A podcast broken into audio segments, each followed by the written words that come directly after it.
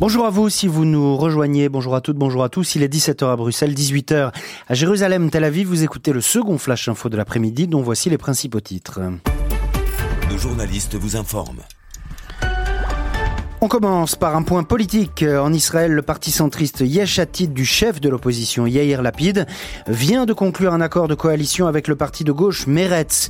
Le principal opposant à Benjamin Netanyahou a des raisons d'espérer, mais il ne lui reste plus qu'une semaine pour former un gouvernement et la tâche ne sera pas simple. Malgré cet accord, en effet, Yair Lapid ne dispose toujours pas d'une majorité pour former le dit gouvernement. Son mandat expirera le 2 juin. S'il ne parvient pas à former un gouvernement d'ici là, la Knesset peut disposer fazer de 21 jours pour former un gouvernement en interne.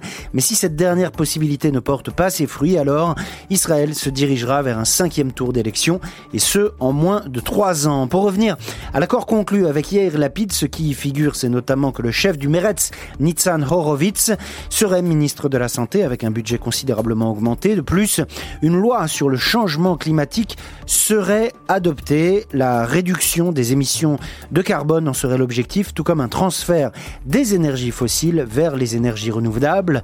Il s'agirait notamment d'éliminer les industries polluantes du port de Haïfa et aussi d'améliorer la qualité des transports publics en Israël. Yair Lapid serait donc sur le point de finaliser un accord aussi avec le parti bleu-blanc de Benny Gantz. Yair Lapid se donne du mal, il avance, mais à ce stade, il ne dispose toujours pas d'une majorité pour former un gouvernement. Politique toujours, mais à l'international, cette fois, le président israélien Reuven Rivlin se rendra à Washington d'ici un mois pour y rencontrer son homologue américain, le président Joe Biden. Selon le bureau de Reuven Rivlin qui vient de publier un communiqué, le président israélien a accepté cette invitation et sera heureux de se rendre à Washington avant la fin de son mandat le 5 juillet. L'invitation a été transmise par le secrétaire d'État américain Anthony Blinken en visite hier à Jérusalem. L'un des objectifs d'Anthony Blinken, en se rendant au Proche-Orient, eh c'est de s'assurer de la durabilité du cessez-le-feu entre le Hamas et Israël. Une trêve est entrée en vigueur le 21 mai entre le Hamas au pouvoir à Gaza et Israël, après 11 jours de conflit. Mais l'objectif de la visite du secrétaire d'État américain, c'est également et peut-être surtout de s'assurer que les fonds alloués par les États-Unis pour la reconstruction de Gaza ne transiteront pas par le Hamas. Et justement, le mouvement terroriste palestinien Hamas a assuré aujourd'hui, comme en réponse à la pression américaine formulée en ce sens, qu'aucun centime de l'aide internationale à la reconstruction de la bande de Gaza ne serait détourné. 75 millions de dollars d'aide américaine sont destinés à Gaza. Par ailleurs, les autorités tunisiennes viennent d'envoyer un avion militaire chargé de fournitures médicales et d'aide alimentaire dans la bande de Gaza pour un équivalent d'un million cinq cent mille dinars tunisiens, soit près de 600 000 dollars. Un autre avion au chargement équivalent est prévu dans les prochains jours, toujours en provenance de Tunisie. Le secrétaire d'État américain Anthony Blinken est en tournée dans la région et il vient de rencontrer le président égyptien Abdel Fattah al-Sisi, dont le pays a joué un rôle central pour faire taire les armes à Gaza. En Iran, les prochaines élections présidentielles se préparent. Le Conseil des gardiens de la Constitution, un organe non élu chargé d'examiner les dossiers de quelques 600 candidats au scrutin qui aura lieu le 18 juin, n'a autorisé seulement que 7 personnes à concourir. On pourrait croire que le pouvoir en place s'en réjouit, mais en fait non, cela risque trop d'assécher la participation populaire. Mais surtout, les candidats proches de l'actuel président iranien Hassan Rouhani ont également subi cette discrimination. Hassan Rouhani a déclaré tout à l'heure qu'il avait écrit au guide suprême Ali Khamenei, qui semble tirer les cordes de cette sélection-là, pour lui demander d'intervenir en vue d'assurer une plus grande concurrence à la présidentielle de juin en Iran. Le cœur des élections, vient-il de déclarer, c'est la concurrence. Si vous enlevez ça, vous avez un cadavre électoral Fin de citation de l'actuel président iranien Hassan Rouhani qui, après deux mandats consécutifs, ne peut plus se présenter.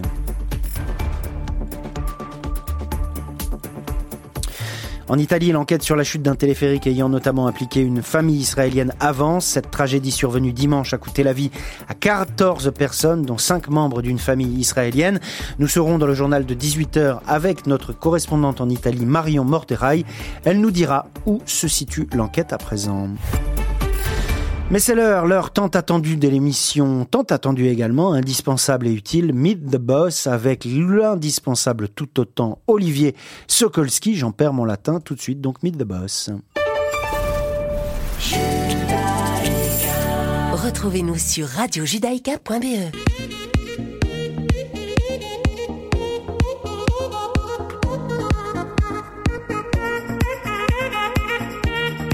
Voilà, c'est la deuxième partie de Mythe de Boss. Merci beaucoup à Julien Ball pour le flash d'information.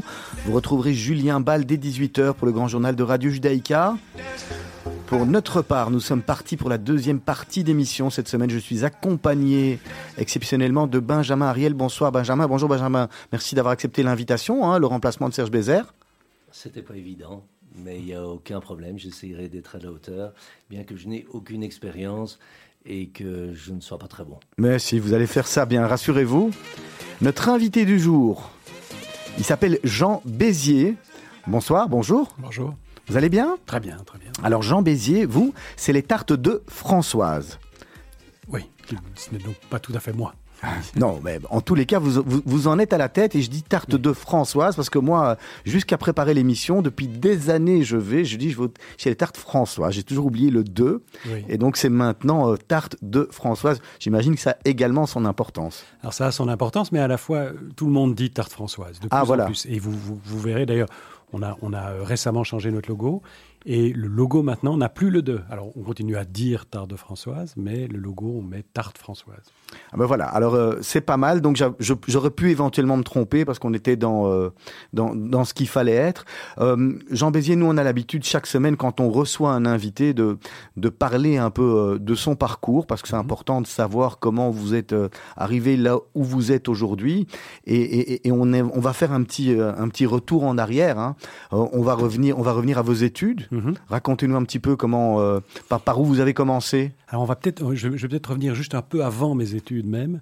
Euh, quand j'étais ado, euh, parce que mes, mes parents ont eu l'idée saugrenue d'aller acheter une maison, mais au fin fond de la Flandre, quand j'avais 14-15 ans, et donc ils ont commencé à aller tous les week-ends pour transformer cette, cette maison. Vous êtes de Bruxelles à l'origine, Euh, bruxellois oui, à l'époque on habitait un, tout petit peu en dehors de Bruxelles. Enfin, je suis anversois d'origine. D'accord.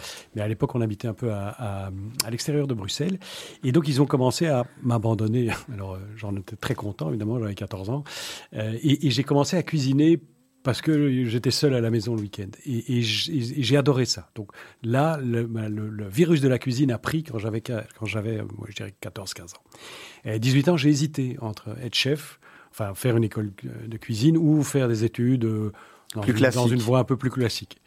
Euh, et ma famille poussait plutôt pour la voie plus classique en me disant Oh, mais c'est un métier, t'as pas d'amis, tu travailles le soir, fais pas ça, fais des études sérieuses.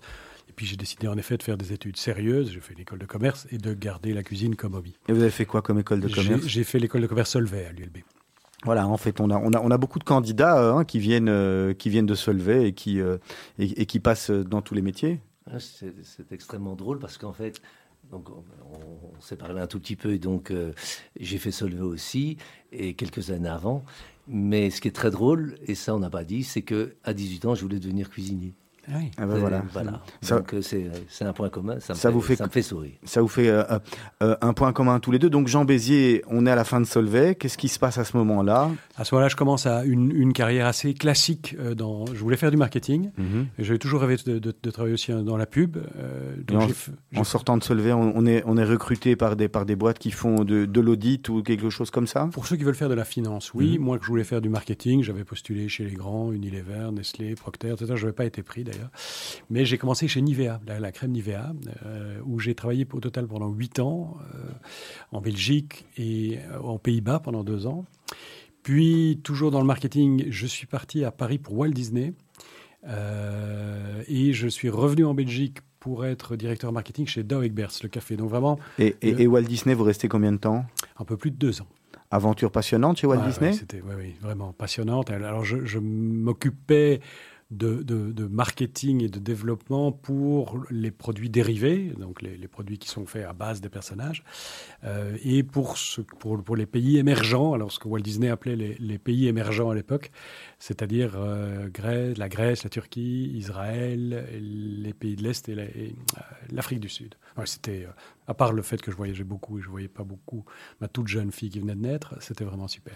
Et, et, et, et en fait, après, donc, vous nous avez dit vous retournez chez Duegbert, mais comment ça se passe?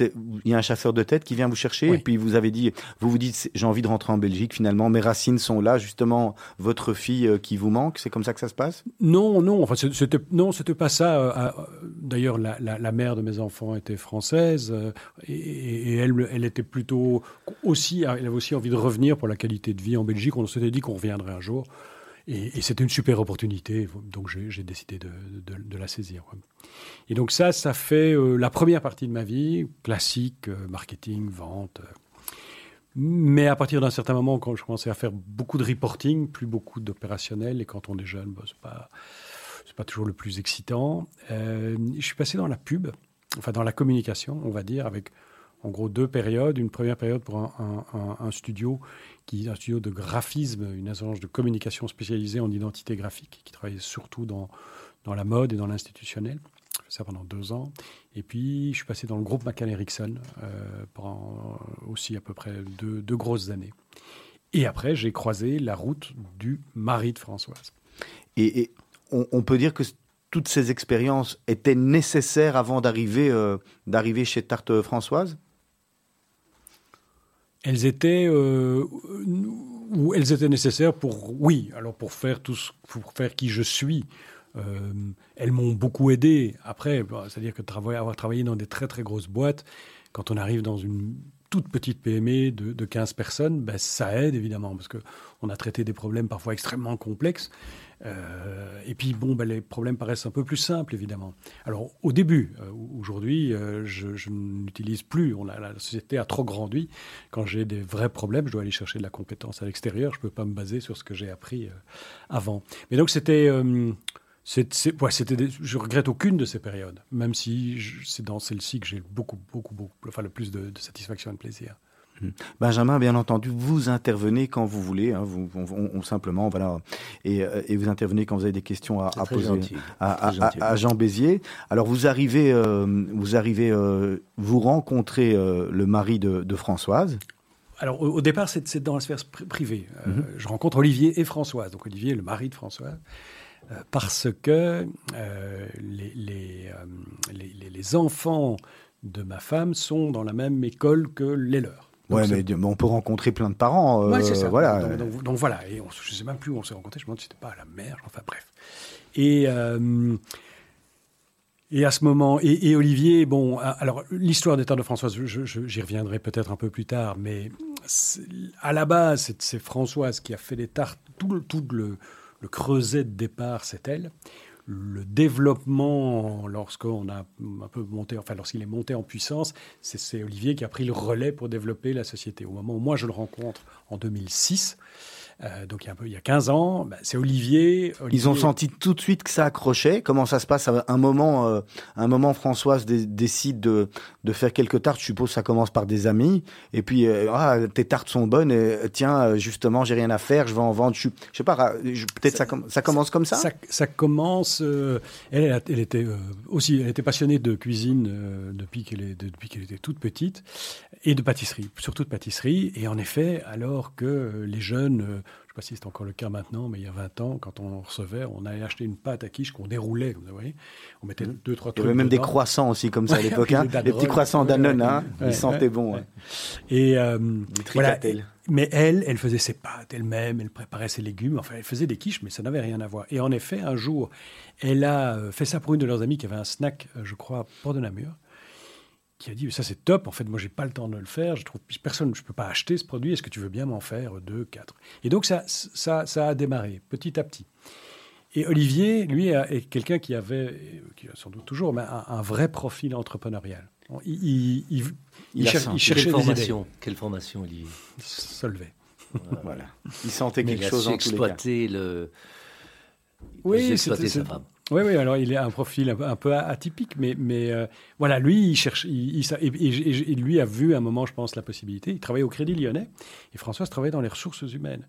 Et elle, il travaille, elle, elle travaille toujours, elle, elle, pas qu'elle mais lui, à un moment, il a abandonné son job au Crédit Lyonnais. Bon, déjà, euh, à l'époque du Crédit Lyonnais, il consacrait pas mal de temps, euh, ça fait partie du mythe à, aller faire ses livraisons, etc. On raconte toujours des, histoires amusantes. Mais euh, voilà, donc lui, il s'était vraiment lancé dans l'aventure. Et euh, bon, il y avait, on avait deux magasins à l'époque, en 2006, deux magasins, et on était 15. Moi, j'ai connu la chaussée de Bundal. Je ne sais pas si c'est dans les premiers. C'est le euh, premier, c'est l'historique, en fait. Quand... On, faisait la file le dimanche dehors. Ouais. Et une fois sur deux, vous aviez, il y avait, on avait perdu votre commande. Ça, je me rappelle pas, mais en tous les cas, mais, mais, chose. mais, mais, euh, mais, euh, mais en tous les cas, je me rappelle euh, dimanche chaussée de Bundal qu'on Ouais, faisait la file ouais, pour aller chercher effectivement. Et, et vous l'avez rejoint au bout de combien d'années Alors, depuis combien de temps vous voulez dire ça existait? Oui, oui. Ben, le, le- Donc moi, je l'ai rejoint en 2006. Comment, qu'est-ce qui vous déclenche en fait pour le rejoindre? Qu'est-ce qui vous déclenche dans la tête? Il vous dit euh, j'ai besoin de toi, viens, ou c'est vous qui lui faites une, Les une, deux. Une proposition en Non, disant les- tiens, les- je peux les- être une valeur ajoutée Les deux, l'entité dans laquelle je travaillais chez Macken était, était- allait disparaître. Euh, donc moi, j'étais en recherche de quelque chose de nouveau. C'est pas directement à ça que je pensais, à me lancer dans, dans l'idée euh, d'une toute petite PME avec rien. Euh, ma mère était catastrophée. Quand euh, je lui ai dit ça, elle dit mais je- je- tu es fou, ne fais jamais Et- une chose pareille. Non, non, ma femme était pour. Ma femme était, ma, ma femme trouvait ça une super idée. Euh, voilà, donc et puis je me suis dit mais en fait. euh, quelle, quelle, ouais, quelle belle aventure. Donc j'avais euh, 50, moi, donc j'avais 41 ans, 42 ans.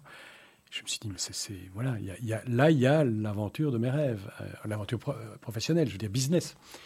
D'abord, c'est de la cuisine, euh, c'est, c'est- c'est du commerce alimentaire, c'est toute ma passion. Voilà, c'était super, je m'entendais très bien, je m'entends toujours très bien avec Olivier. euh. voilà, donc je me suis dit, ok, ben je, je, regretterai toute ma vie de ne pas essayer. Et Olivier, lui, était dans une phase de développement où ça explosait complètement. Vraiment, depuis 2003-2004, les- la vente aux particuliers avait explosé autour de l'avenue de l'Hippodrome. Les, les fameuses files euh, Et sur à- toute la chaussée de Bundal. Et alors, qu'est-ce qui se passe? Il vous dit euh, viens, rentre, tu vas être le CEO de Tarte Françoise, ou ou ça se passe pas tout à fait comme ça? Non, je pense que j'ai- tout de suite eu le, le- le titre de managing director ou general manager ou je sais pas quoi. Mais bon, on était, on était les Vous premiers. les- on était 15.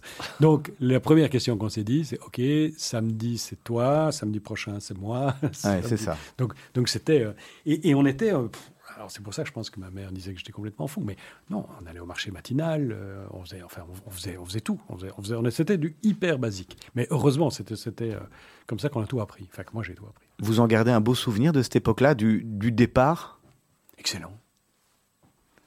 Voilà.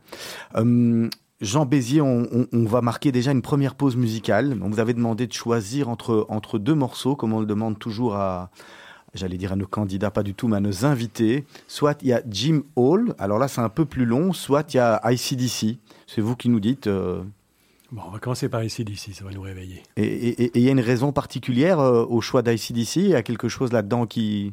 Le, le, non, c'est un, c'est un morceau qui me. Qui Je me rappelle sa jeunesse. D'abord, ça me rappelle ma jeunesse. Ça me, ça me rappelle toujours maintenant. C'est un morceau que j'écoute pour me mettre en. Pour, me- pour qui me, ça me donne la pêche. Le, le- le matin, euh, j'allais Ouais. dire pour se raser, mais bon, voilà, comme on a le même genre de barbe, on se rase pas beaucoup, en tous les cas pas Non, souvent. Pour, euh, ouais, je sais pas. c'est- c'est- c'est- dès que je suis en, en- j'ai envie de. Moi, ça, ça cette musique me rend fou, quoi. Donc, Il y a un âge où on aime bien montrer à ses enfants qu'on qu'on a été rock'n'roll. et sans doute, qu'on les cheveux verts.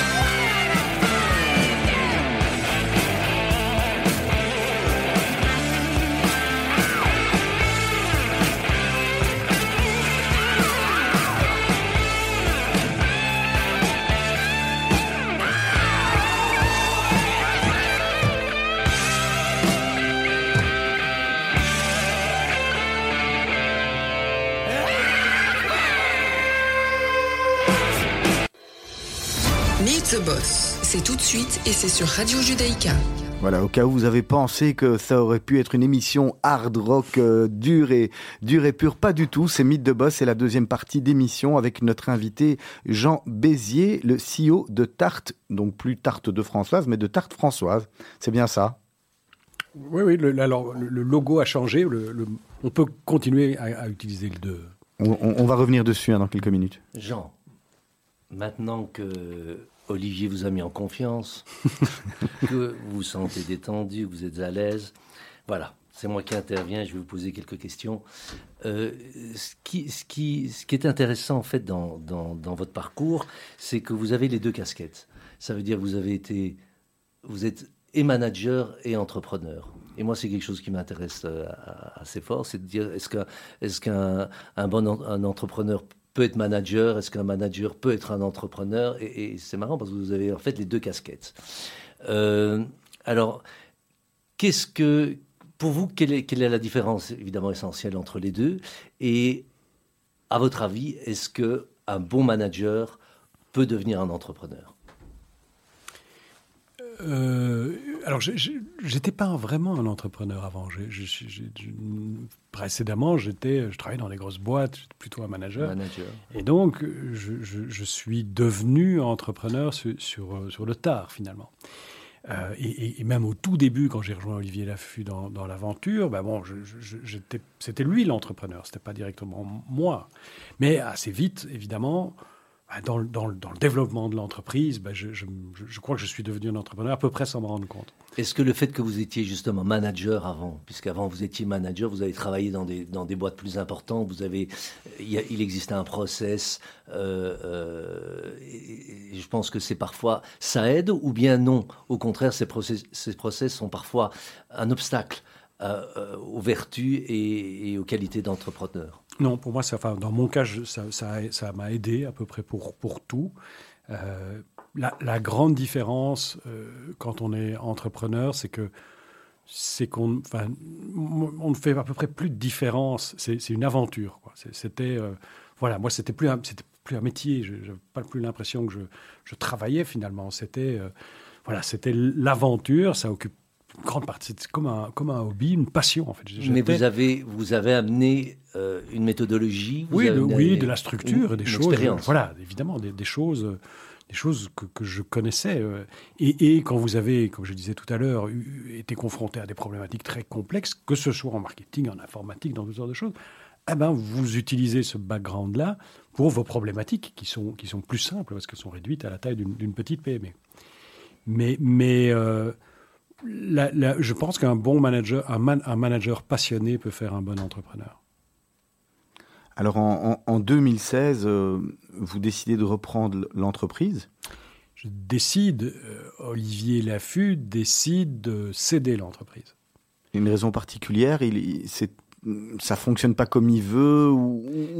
Non, je crois que ça fonctionne tout à fait comme il veut. Euh, hmm mais lui est un initiateur. C'était pas un créateur de concept. C'est un créateur de concept, c'est un rêveur, c'est quelqu'un qui voilà. À partir du moment où, on était euh, plus de 200, qu'il fallait euh, ah, former du middle management. Vous êtes déjà actionnaire à ce moment-là non, non, non, non, pas encore. On avait un deal euh, avec avec Olivier. moi, j'avais un, un, deal avec lui que le jour où il cédait, s'il voulait céder la majorité. C'était chez vous. Oui, enfin, il me laisserait en tout cas l'opportunité de faire un montage pour le faire, parce qu'évidemment, c'était pas aussi évident. Et en 2013, on a, j'avais engagé un, directeur administratif et, financier avec qui euh, on, a, enfin, ce qui est mon associé aujourd'hui, avec qui on a toujours super, le, fit a été vraiment très très bon, et qui était vraiment le pendant dont j'avais besoin, parce que c'est tout un domaine sur lequel... Chacun a sa spécificité, oui, ça, c'était pas la vôtre. Voilà, c'était pas, pas, pas ma cam, pas, voilà, c'était pas, c'était vraiment le, le, binôme dont j'avais besoin. Ça veut dire quoi Lui a le côté plus financier, vous le côté plus euh, développement? Voilà, plus développement, plus commercial, et lui, plus, beaucoup plus structuration financière, euh, ordre, rigueur, etc. Et, et, et, on se complète en ça parfaitement. Et, euh, et, donc, une fois que lui était à bord, j'ai redit à Olivier, j'ai dit, écoute, plus que jamais, si jamais tu de la majorité, on, est tenté par, euh, par un montage. Au début, il avait envisagé de céder une, une part, mais minoritaire. Bon, ça, ça nous intéressait pas. C'était pas le deal. Enfin, c'était pas, c'était pas ça que- qu'on pouvait faire. Et lorsqu'à un moment, il nous a dit, mais non, en fait, moi, j'ai décidé, maintenant, je veux faire autre chose. Ça faisait quand même quelques temps, voire quelques années, qu'il était de moins en moins dans l'opérationnel. Il était encore très orienté création produit, mais il était plus dans, dans les opérations, vraiment, plus directement dans l'entreprise. Mais il était encore très attaché à l'entreprise. Voilà, il a eu envie de faire autre chose. Et Françoise était déjà partie à ce moment-là ou, ou elle faisait encore partie de la, de la boîte? Donc Françoise, quand moi je suis arrivé en 2006, elle n'était plus structurellement dans la boîte déjà. Donc, euh, de nouveau, elle, elle n'a jamais quitté son, son, son, son job de, de, Qui a, qui tenté la- l'aventure de l'étranger, en fait? Euh, le, le- la première aventure de l'étranger qu'on a eue aux États-Unis, euh, au, au départ, c'était mon idée. Euh, et je ne m'en vante pas spécialement vu qu'on s'est planté. Mais la- la- au Pourquoi départ, pour- pourquoi, Pourquoi pourquoi on s'est planté? Ouais, pourquoi? Oh, je pense que c'était. on, on, on, a- on a, on a, on n'a pas. On a été un peu trop opportuniste et pas assez stratégique, on va dire. Euh, on, on- on- on a cru à un rêve. euh, On s'est dit bon. on Rêve est- américain. Ouais, on, s'est dit, bon, c'est assez simple. On, fait, les, les- les- les New-Yorkais ne savent pas où, si- où se situe la Belgique sur une carte du monde. La seule chose qu'ils savent, c'est qu'on est une bande de sauvages qui penseront qu'à bouffer et qui faisons du chocolat, de la bière et du spéculoos. Le dessert de base de, de New-Yorkais, le, cheesecake. c'est le cheesecake, sur les recettes soit anglo-saxonnes, soit sur les recettes, la recette juive. Et euh, New York est le seul endroit où les Américains ne sont pas tous obèses parce qu'ils font un petit peu attention à leur ligne. Alors, ben, nous, c'est assez simple. Nous sommes les rois belges du cheesecake. Et donc, on va leur proposer le cheesecake spéculoos Belgian style. Et on va devenir les rois du monde. Alors, je résume, mais c'était à peu près ça. Et, et au- au- les, les premières fois où on est parti, les, les premières fois où on est parti, on avait simplement un trolley de spéculoos. Et euh, on- un, restaurateur belge new-yorkais nous a prêté euh, Son la- atelier. la cuisine de, de son, de son restaurant mexicain pour qu'on puisse fabriquer les tartes.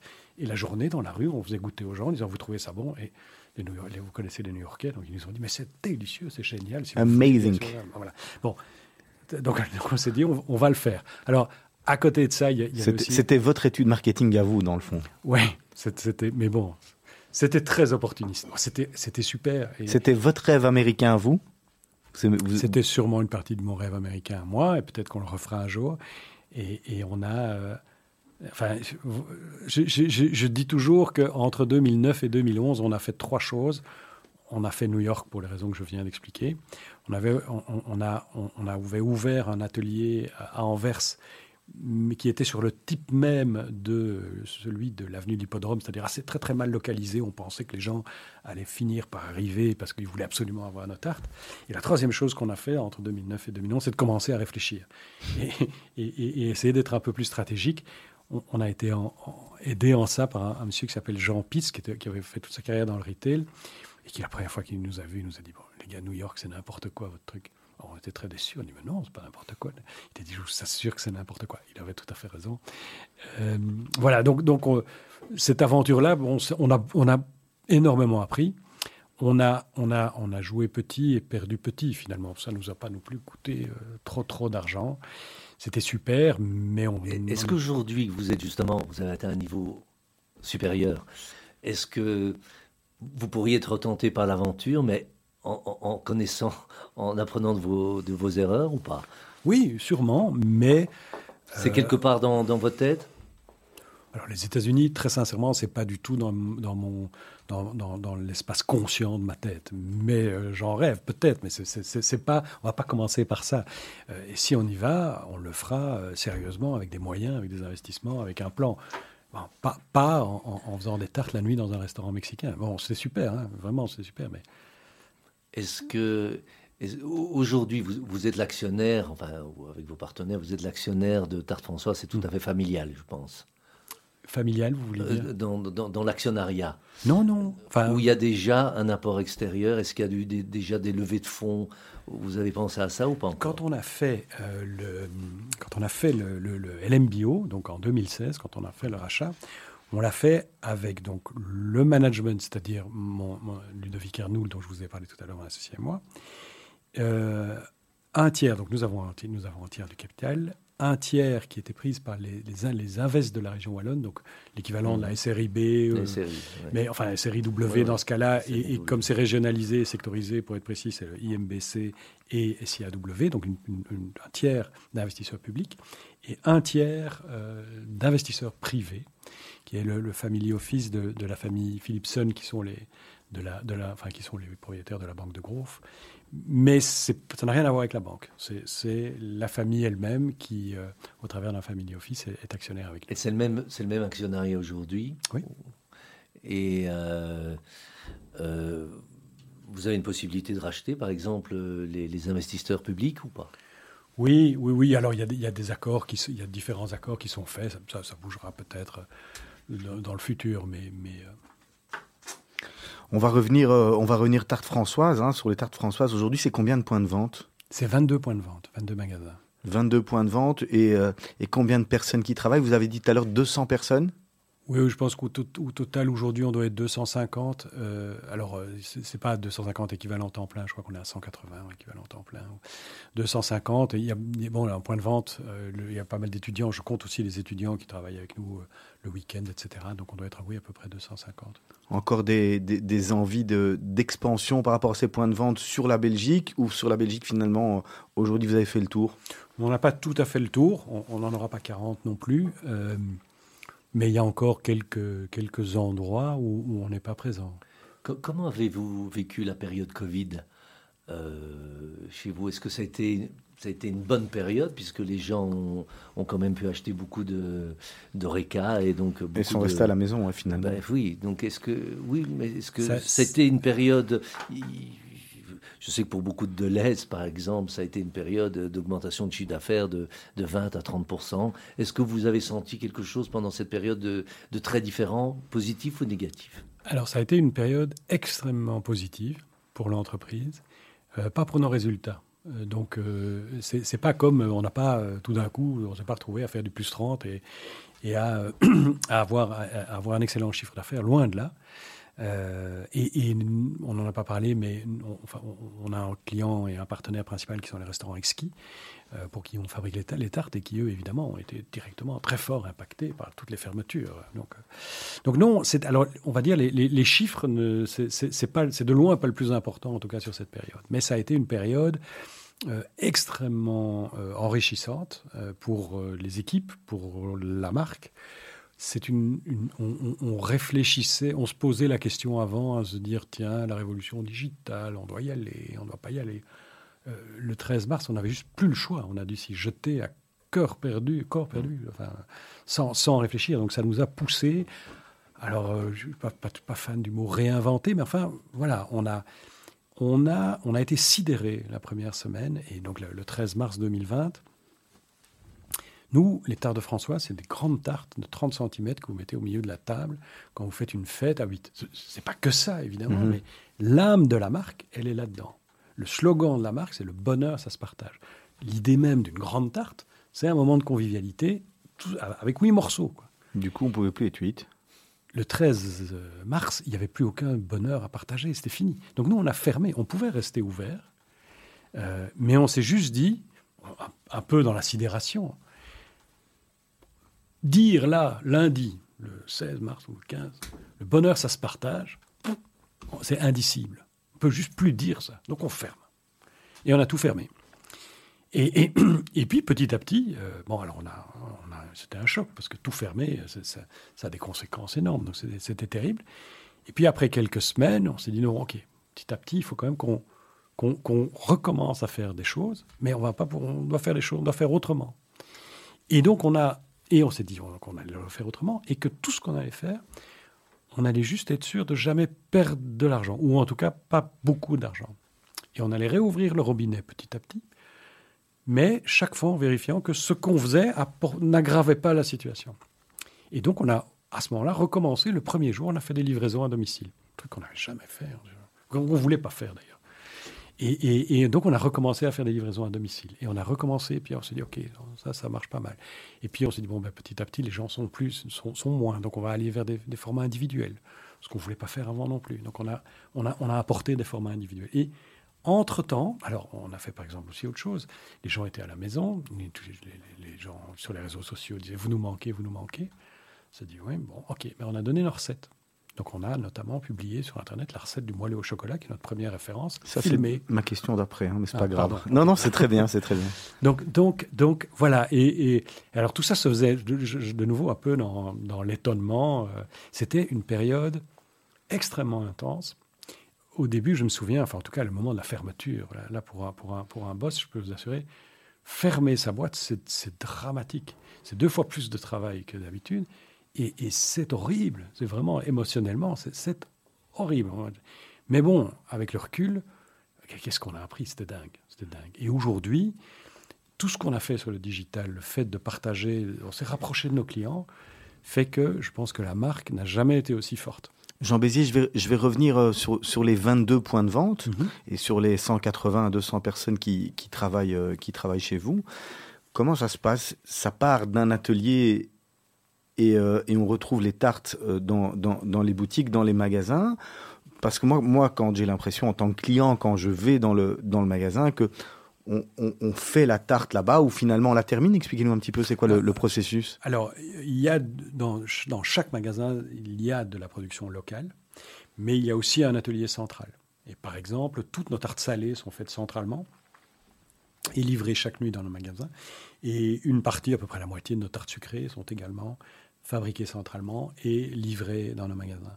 Et le critère, c'est principalement déterminé par la qualité du produit. Euh, il y a des produits, par exemple une croûte aux fraises, ben, c'est important que ce soit fait localement parce qu'il ne faut pas que ça passe La crème. dans un frigo, la crème, etc. Voilà, c'est un exemple. Mais euh, donc, donc, donc c'est, c'est- la, la majorité est faite en centrale, mais un, un- un- un tiers à peu près fait localement. Ça veut dire qu'il y a une, il y a une formation qui est donnée à, à votre personnel. Euh, dans les magasins, ce sont des, des pâtissiers? Non. Non, euh, les produits, faire des tartes, c'est pas hyper compliqué. On Euh, suit des donc fiches techniques. attention, il y a des formations. Et puis on suit des fiches techniques. Voilà, on suit des fiches techniques, on suit, il y a des formations données par des pâtissiers, il y a des petits films qui aident. Mais la tarte, c'est- un produit un peu fait maison, quoi. Enfin, tout le monde, euh, en principe, après, après, après un jour, vous savez à peu près tout faire. hein. Mhm. Alors vous avez dit qu'il y a des tartes salées Mhm. et des tartes sucrées. Mhm. Quelle est la, la proportion de salé sucré? 30% de, 30 de salé aujourd'hui. Et donc le, le 70% de sucré. Donc la- la- les tartes de François sont encore principalement connues pour les tartes sucrées.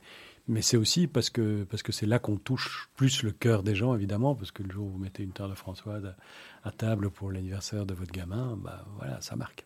Il y a combien de combien de combien de, de- de sortes de tartes différentes? En permanence, enfin parce qu'on suit les saisons, donc ça, Mhm. va, ça va changer. On a Il y a la qui tropézienne qui va arriver, je suppose. Ouais, il y a la tropézienne qui arrive le 2 juin. Ah ben voilà. Donc Et- en permanence, vous Donc disiez. euh, là. voilà, en permanence, on a, euh, je dirais, une 15 à 16 euh, euh, tartes sucrées et une grosse dizaine de salées. Mhm. Vous, vous vous réinventez, euh, c'est un, je sais que c'est un mot que vous avez dit tout à l'heure, vous, vous aimez pas. En tous les cas, vous, vous cherchez des, des nouveautés de, de, manière, euh, de manière régulière? Oui, on, on- on cherche à créer des, des- de, nouveaux produits. On en a apporté pas mal euh, ces derniers mois et même euh, cette année. On en a, on a, on a, on n'a jamais eu un taux d'innovation, c'est-à-dire le, le chiffre d'affaires réalisé par des nouveautés euh, qui, a, été aussi fort en tout cas depuis, un an. Euh, Bon, c'est pas facile en tarte euh, de réinventer des tartes. y a- y Mais par contre, ce que, nous devons absolument faire, ce que nous cherchons à faire, c'est d'augmenter la part des fruits et des légumes dans nos produits. Parce qu'il ne faut, faut pas rêver. Après, les cigarettes, l'alcool, euh, le beurre et le sucre, il va y avoir nous. hein. Donc, euh, on va pas, il, faut qu'on soit attentif aussi à ça. Et donc, on veut rajouter le plus possible de fruits dans, nos, dans, notre produit sucré et le plus en plus de légumes dans nos, dans nos produits salés. Mhm. Alors Jean, Jean, Jean Bézier, il y a, il y a toutes ces, émissions, hein, incroyables, incroyables pâtissiers, et, c'est là que j'allais venir euh, justement à, cette question à laquelle vous avez un peu répondu, hein, qui, donne euh, l'envie, l'envie aux, aux personnes qui regardent les émissions, je pense juste après d'aller faire leur, leur Mhm. tarte. Et puis j'allais vous dire, et finalement, est-ce que ça serait pas euh, quelque chose de sympa? Parce qu'aujourd'hui, on voit, hein, on a des box de tout hein, euh, euh, qui sont livrés, euh, des box de légumes. Et est-ce que finalement, l'idée, ça serait pas de d'envoyer les ingrédients dans une box et, et, et le côté ludique de que, que les personnes qui reçoivent la box puissent, puissent créer, créer, créer leur tarte? Mais on a une box. On, on l'a, on l'a lancé il y, a, il, y a, il y a- il y a quelques semaines maintenant. Et donc, on a, alors on a, on a, on a une, une box. Bon, envoyer des œufs par la poste, c'est risqué. C'est un peu compliqué. ouais, c'est un peu compliqué. Donc, il faut encore qu'on fasse le fine-tuning parce qu'à la fois, il faut que la, la- la box ait un- une vraie valeur ajoutée. Parce que si, si on leur envoie juste du chocolat et on leur dit vous devez rajouter du beurre, euh, des œufs, tous les trucs qu'on ne peut pas envoyer, bon, c'est, un peu compliqué. Mais en effet, oui, c'est, l'idée finalement. La, la- la valeur ajoutée, c'est pas juste le produit. Mais ces émissions, est-ce qu'elles sont vraiment, en fait, est-ce qu'elles vous sont favorables ou défavorables? Je m'explique. Par exemple, pendant le confinement, il y a eu un nombre d'achats de, machines à pain absolument incroyable, et les gens ont fait leur pain au détriment de, ceux qui produisaient évidemment de, le pain. Ici, pendant ce confinement, effectivement, les gens sont venus aux valeurs euh, de base. Et donc, on fait beaucoup de, de tartes eux-mêmes et beaucoup de gâteaux. Ma fille a fait beaucoup de gâteaux pendant. euh, alors qu'auparavant, peut-être qu'on on allait sans doute chez, chez, chez Tarte de Françoise pour en, pour en prendre. Est-ce que pour vous, au fond, c'est pas. C'est bien et pas bien? Non, pour moi, c'est pour moi c'est que bien. Euh, je crois que tout ce qui fait que les gens euh, font attention à ce qu'ils mangent, euh, s'intéressent à la cuisine, s'intéressent à leur alimentation, sont passionnés par le goût, par le, bon au sens large. Euh, c'est toujours bien. Alors euh, oui, peut-être que pendant trois mois, on va vendre moins de tartes. Ça, ça, n'a aucune importance. Et, donc, tout- toutes ces émissions, ces livres, toutes ces tendances, c'est- merveilleux, c'est génial. Que, les gens soient passionnés de, cuisine, de pâtisserie, euh, tant mieux. En fait, vous n'avez jamais été découragé pendant toute cette période. Je vous vois assez. Si, si, si, si, si, si, au début, oui, oui. Au, dé- au début, euh, ouais, j'étais, j'étais, j'étais, euh, j'étais un peu euh, abattu. Et, et, euh, et on se téléphonait avec quelques, quelques autres, avec des, des amis restaurateurs, etc. C'était dur. C'était franchement, c'était pas facile. Et, et c'est au moment où on a commencé, ça n'a pas duré longtemps. C'est quand on a commencé à rebondir que voilà qu'on a retrouvé, qu'on on s'est aussi retrouvé comme comme il y a 15 ans en arrière, quoi. Vous avez pensé à vendre un moment ou bien vous Non. dites que le temps est peut-être venu dans quelques années euh, Est-ce que vous avez des enfants, par exemple, qui, sont, qui, qui, qui ont, qui reprennent votre activité, qui sont derrière vous ou bien ils font, ils font, ils font absolument autre chose? Non, il faut, non, non, non, je pense que mes, mes, mes- filles sont, sont pas parties euh, pour, euh, pour, pour faire ça, même s'il y en a une qui se dirige vers, vers le, le- le- le business, mais pas, pas, je crois pas que ce- c'est la PME qui va l'intéresser, l'autre veut devenir psychiatre. Donc je... C'est pas décevant pour vous Oh non, de ne pas avoir une succession comme ça, que ça ne devienne pas quelque chose de, de- de familial une- Non, non, non, non, non, vraiment pas. D'abord, je ce que je veux, c'est qu'elles trouvent leur voie et qu'elles y soient heureuses. Donc, il n'y a absolument aucune voie de contrainte. Elles voient que je suis passionné par ce que je fais, mais je ne crois pas du tout qu'elles que- qu'elles aient envie de, de suivre cette voie-là. Euh, non, non, c'est- pas. c'est Vous cuisinez à la maison? Oui, tout le temps. Oui, oui, tout le temps. Jean Béziers, moi j'ai une question capitale. C'est laquelle votre tarte préférée à vous? De, de notre art Ah ben oui. Ah, j'ai- c'est la- alors moi j'ai j'ai une relation, euh, euh, comment dire, euh, affective particulière avec la tropézienne. Il y a une histoire derrière. Moi je ne sais pas si on, on a, on a le temps, mais, mais euh, je vais vous la faire très très court. Euh, quand j'étais gamin, on allait faire du camping avec mes parents à la Côte d'Azur. Et, là, j'ai découvert la tropézienne. Plus tard, quand j'avais, euh, au tout début, quand, j'étais jeune père, j'ai découvert un euh, pâtissier au Lavandou qui faisait pour moi la meilleure tropézienne et qui, après quelques années, euh, a, remis son, affaire. Et il, n'a pas été, il n'a pas été repris, mais il faisait vraiment de loin pour moi la meilleure. Et après quelques années, j'ai eu la chance de retrouver ce monsieur. Et euh, de, de, il ne s'attendait pas du tout à ça, mais j'ai trouvé le portable de sa femme, en fait. Vous l'avez cherché. Je l'ai cherché, je l'ai trouvé, j'ai pris une tarte au fromage blanc et un avion, j'ai été le voir. J'ai mis une journée à le convaincre de revenir euh, nous apprendre à faire sa tarte. Euh, bon, voilà, il est venu, il nous, il nous a, il nous a appris, il nous a suivis. Malheureusement, il était malade, donc entre-temps, il est parti. Mais c'est sa tarte, euh, et, et, euh, et c'était, ça, c'était une histoire, mais c'était une histoire vraiment magnifique. accessoirement, c'est une tuerie cette tarte. Mais voilà, moi, clairement, la tropézienne, c'est un attachement euh, très fort. C'est vous. Moi, j'ai- moi, j'ai encore une petite question pour revenir justement à- au manager que, que, que, que vous êtes et l'entrepreneur que vous êtes devenu. Euh, Il y, a un point pour moi qui est, qui est important, peut-être pour, pour les plus jeunes. Et qu'est-ce que vous pensez? Est-ce qu'un jeune peut devenir entrepreneur sans faire d'études ou bien il doit automatiquement passer par des études universitaires? Ou bien est-ce qu'il y a encore des entrepreneurs nés Ça veut dire des gens qui ont un projet, qui ont cette vocation et qui peuvent devenir entrepreneurs sans passer par tout ce, tout, ce stade des études? Oui, ou- ou- à mon avis, sans aucun doute, et même peut-être que c'est limite mieux, hein, parce que. Alors, je ne sais pas, aujourd'hui, je ne sais pas quelles sont vraiment les formations. Enfin, je vois ça avec ma fille. euh, on ne les pousse pas à prendre des risques, hein, on ne les pousse pas à être entrepreneur, on ne les pousse pas à être fou, on ne les pousse pas à réfléchir. On leur- le- le- alors, ce pas les études qui font ça, mais on, on- leur pousse peut-être à, à bien gagner leur vie. C'est la dernière chose que- qu'un entrepreneur doit Pensez. pensez. Si vous pensez que vous devez bien gagner votre vie quand vous avez 20 ans, ne serez jamais entrepreneur. C'est- jamais. Ou, ou alors peut-être que vous avez le rêve un jour de, mais ça ne peut pas être ça le moteur.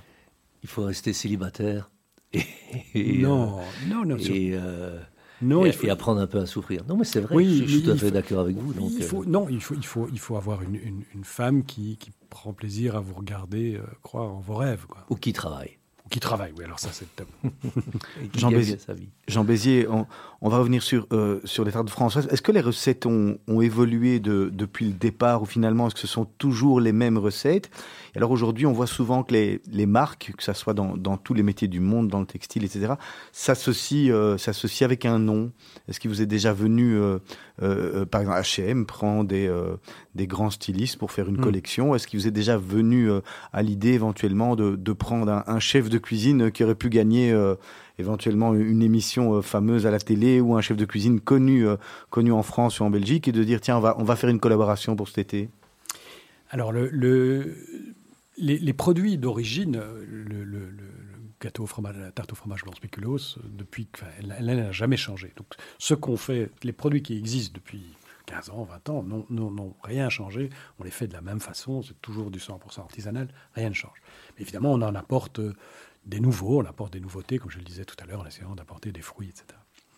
Euh, L'association avec quelqu'un, pas directement, mais euh, on, travaille, enfin, on a, j'ai engagé il y a quelques années maintenant un, grand pâtissier qui, s'appelle Fabrice Collignon, qui avait euh, son, salon de pâtisserie ici, chaussée de Waterloo, pas très loin, et qui est vraiment voilà, quelqu'un qui est un, pâtissier qui a fait euh, toutes, ces, écoles, qui avait son propre salon, qui, qui- qui a un talent fou, et qui nous aide beaucoup, évidemment, à pouvoir progresser, à réinventer des, des- des produits. Mais pas une image.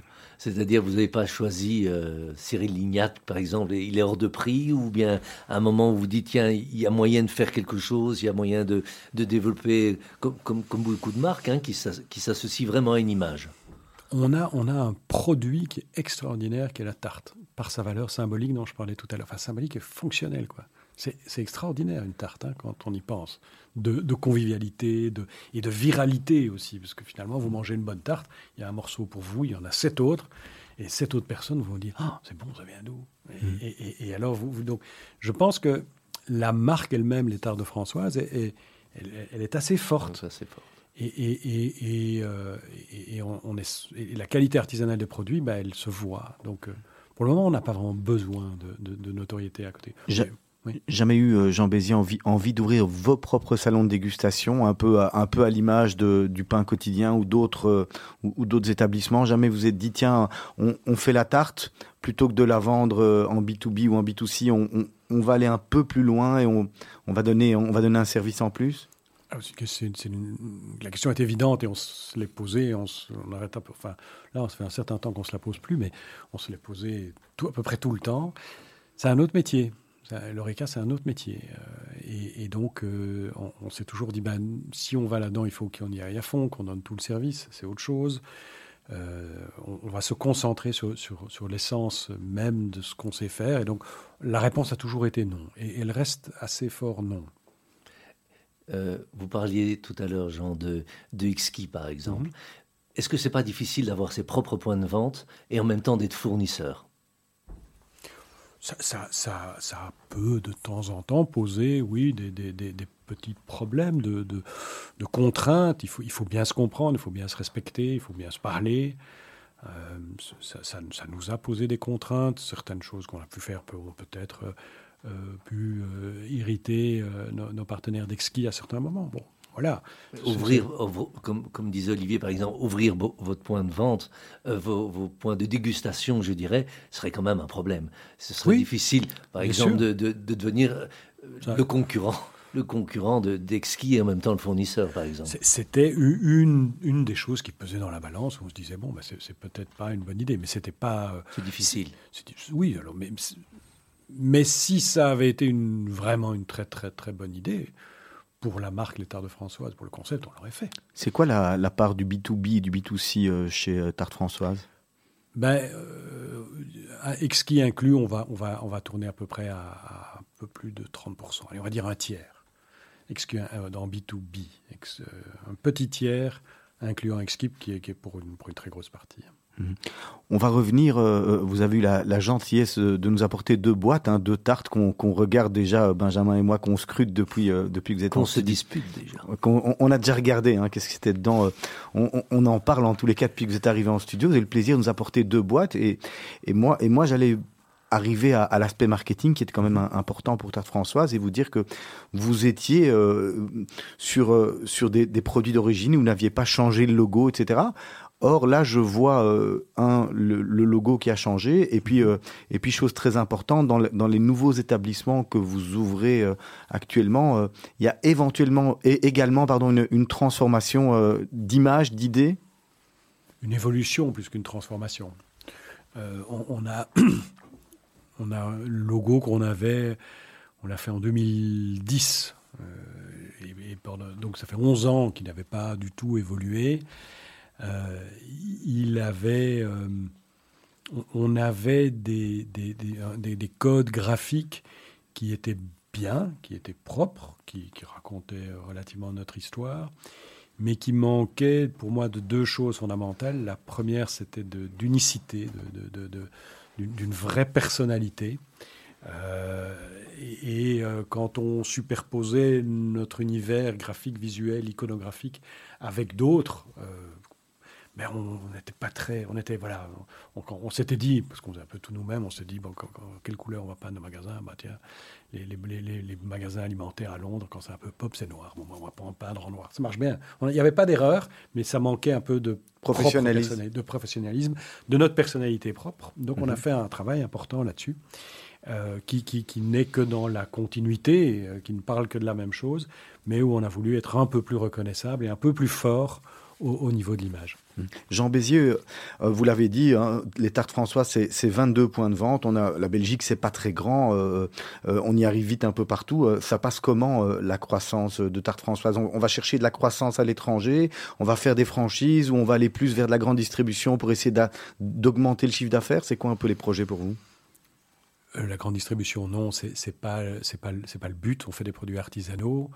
Euh, des produits artisanaux doivent, doivent être vendus dans un canal de distribution qui valorise ces produits. Je ne dis pas que la grande distribution ne valorise pas le travail artisanal, mais il y a un problème de marge qui fait que voilà, c'est pas du tout notre volonté euh, d'aller dans, dans, ce secteur-là. On veut garder notre propre réseau.